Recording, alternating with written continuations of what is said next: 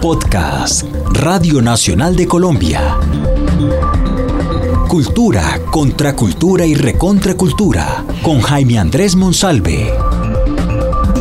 Un par de palabras, a veces subjetivas, a veces sinuosas, a veces encendidas, acerca de los aconteceres del mundo de la cultura.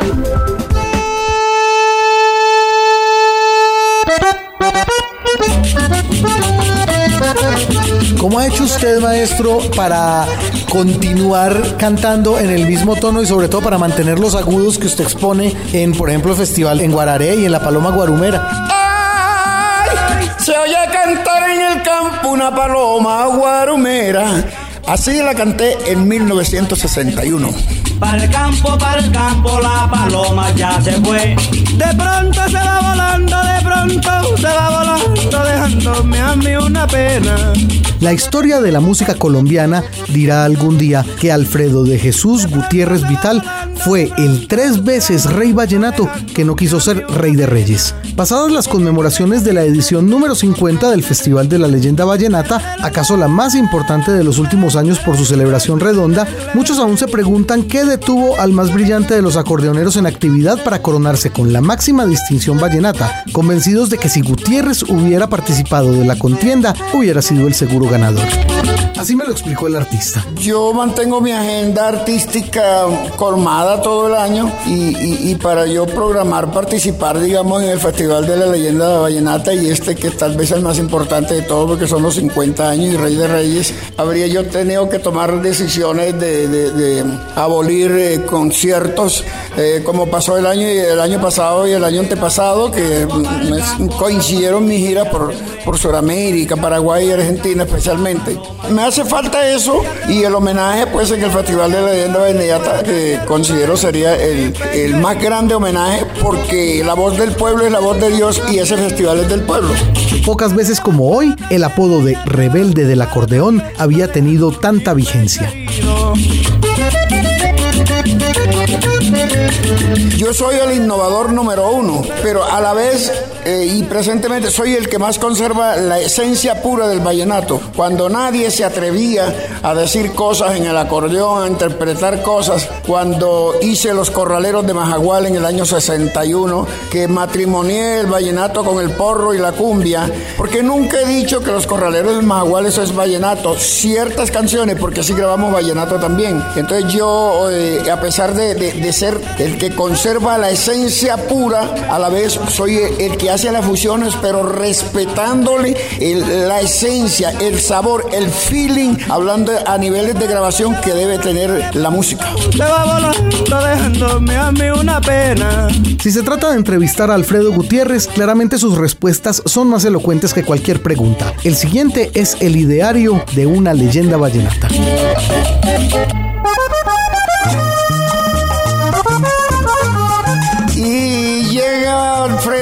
Con sus ojos indios, sus anhelos y su cosa pegado y aparte la música los corraleros de Majagual, que era otra cosa que no era vallenato. Existía cierto celo, cierto egoísmo por lo, y trataron de torpedear eh, lo que yo estaba haciendo, que yo era un destructor del vallenato. Pero resulta que ahora están haciendo lo que ya yo hice hace 50, 60 años, pero haciendo la salvedad de que yo le conservé el 50 y 60% de su esencia pura vallenata.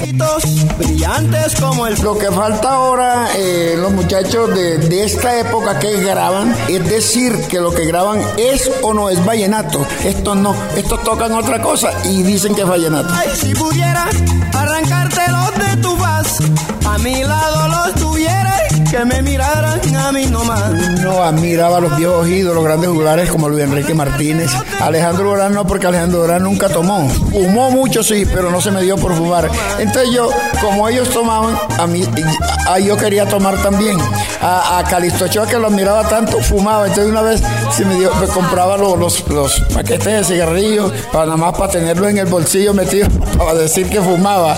Eh, pero no, me di cuenta que cuando tomaba trago al siguiente día mi voz no era la misma. Y como yo lo que más amo es mi voz y mis dedos para tocar el acordeón, dije no, como dice Calixto Ochoa en su personaje remanga, esto no es Conchan.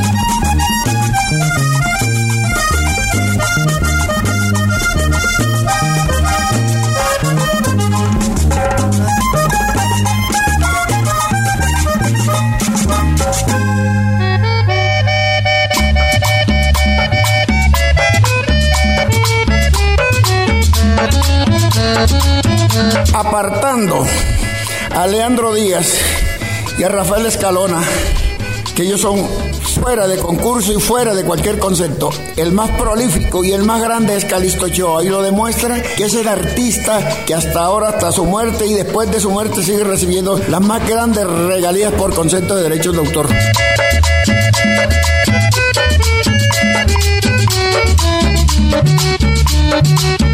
Calisto Ochoa fue quien me llevó a grabar a Disco Fuentes.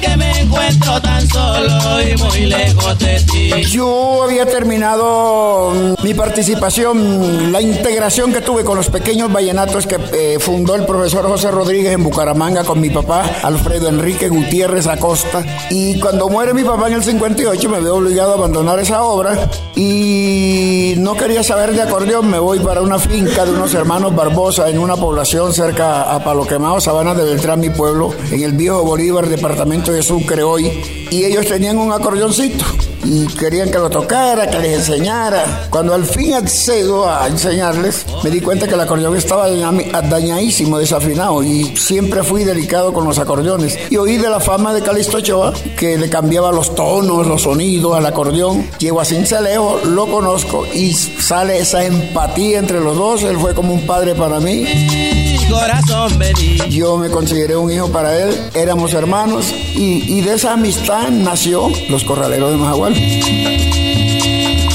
más cerca de mí.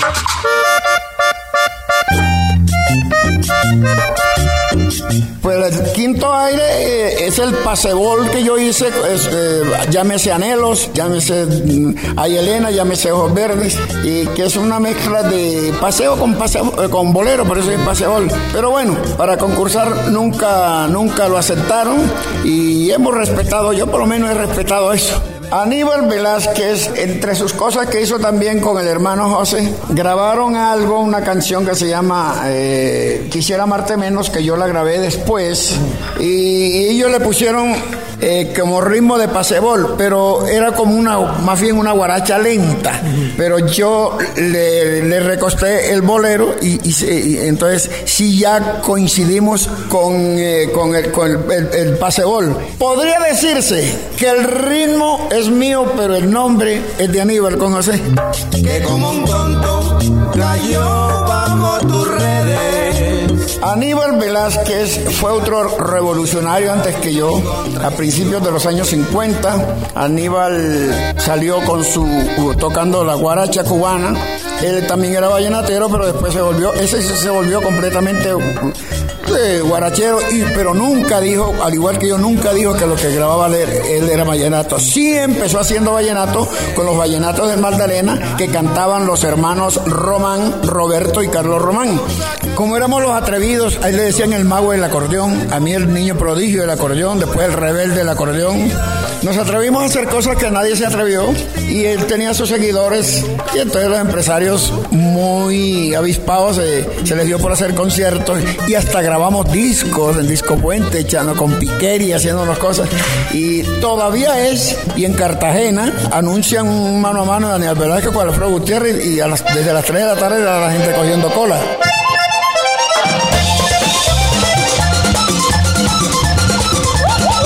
Yo fui el que llegué a Valledupar innovando la puya. La puya era lenta. Alejo Durán la tocaba. Este pedazo de acordeón, ¿dónde tengo el alma mío? Titita, titita. Yo cogí, yo le este pedazo de Pero ahora suben unos pelados, creen que por tocar rápido es tocar mejor la puya y no es así. Es que hay que darle la cadencia. La puya es de indios, de allá de, los, los, indios, los arhuacos y todo eso. Eh, darle el, sentido, el sabor. No va en rápido. Yo, qué hago, ejemplo, tocando una puya, un paseo, un merengue, un son, eh, tocarla rápido. Uf, dice, la raza, pero Gutiérrez, una máquina para tocar rápido. Pero si el jurado, el que sabe, se puede analizar, ajá, está bien, ese tipo no se lo gana nadie digitando. Pero, y la pasión vallenata, la cadencia, ¿dónde está? ¿Qué cuidado hay que tener para, para la voz en ese sentido? Cuando uno está sudado, sofocado, no pisar frío, no estar en sitios que estén fríos. Se puede del frío al calor. Entre más calor hace, es mejor para cantar. Eh, la altura, la altura de Bogotá es muy mala para los cantantes. Celia Cruz le tenía miedo, miedo. Todos los grandes, Pedro Vargas, todos esos grandes vivos, eh, le tenían miedo de venir a Bogotá. Y, casi usted ha oído decir que Pavarotti, Plácido Domingo esos tipos así, Vicente Fernández, han ido a cantar a La Paz, Bolivia, que es a 3.600, 800. No. Eh, entonces uno, uno, digamos, yo tengo un concierto mañana y termino mi concierto acostarme, hermanito. Silencio la voz, porque las cuerdas vocales de uno están hechas para cantar, no para hablar. Como las del locutor, si un locutor está narrando dos, tres partidos, cuatro, cinco horas y luego se pone a cantar, se pone disfónico.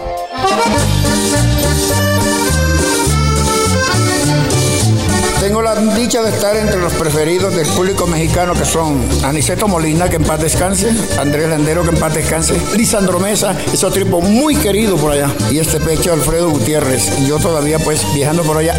Ejemplo, una canción que es de catálogo mía allá en México, es de los más grandes éxitos que ha dado la, la música colombiana, es eh, El Solitario, allá lo llamaron El Diario de un Borracho, es la que dice, vivo tomando porque el trago es para los machos, un desamor me puede causar la muerte. Vivo tomando porque el trago es para los machos. Un desamor me puede causar la muerte. Y si el mar se y si el mar se convirtiera en aguardiente, en él me ahogara para morirme borracha. Es un chica, muy diferente eh, a lo de acá. Allá tengo que tocarles cumbia, mucha cumbia muchas canciones de lo que llamamos gallegas, muy brincaditas, eh, pero es una gran plaza. Yo me voy ahora el 22 para Monterrey a un concierto allá que está muy publicitado.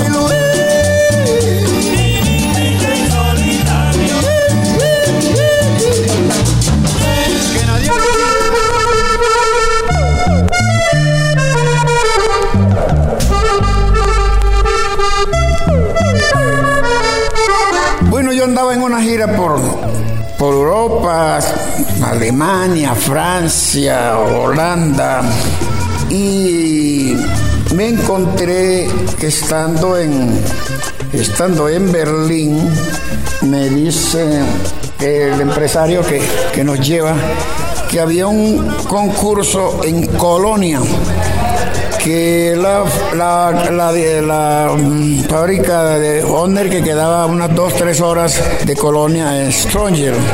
Querían que debían atraer acordeoneros que tocaran acordeón diatónico como el que se toca en Colombia, porque es el instrumento de extracción campesina.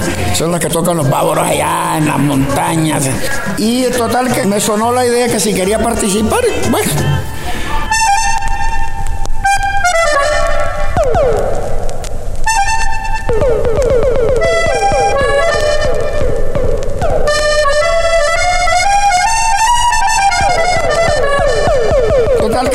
encontré con unos reglamentos raros que yo debía tocar acompañado, por decir, a mí me tocó con un grupo folclórico de Argelia, que me tocó eh, ser acompañado por, un, eh, por el grupo del País Vasco.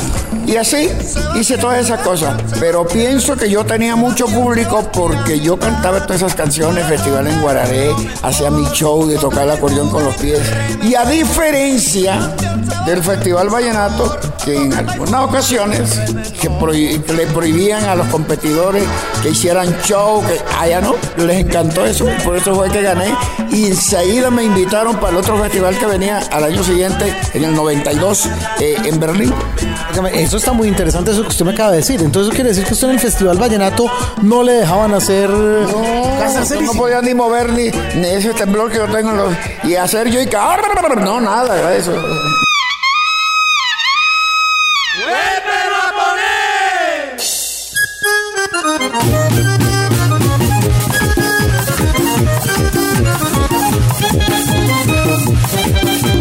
Bueno, a mí me falta por hacer películas, por hacer novelas, porque yo soy un artista, eh, eh, un actor frustrado.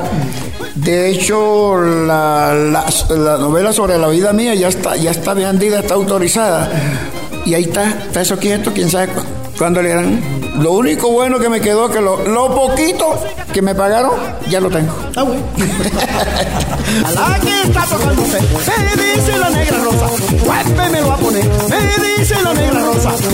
me lo va a poner. Un podcast de la serie Cultura, Contracultura y Recontracultura de Jaime Andrés Monsalve para la Radio Nacional.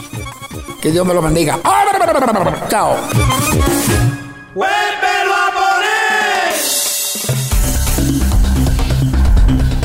Acabas de escuchar Cultura, Contracultura y Recontracultura con Jaime Andrés Monsalve. Un podcast de Radio Nacional de Colombia.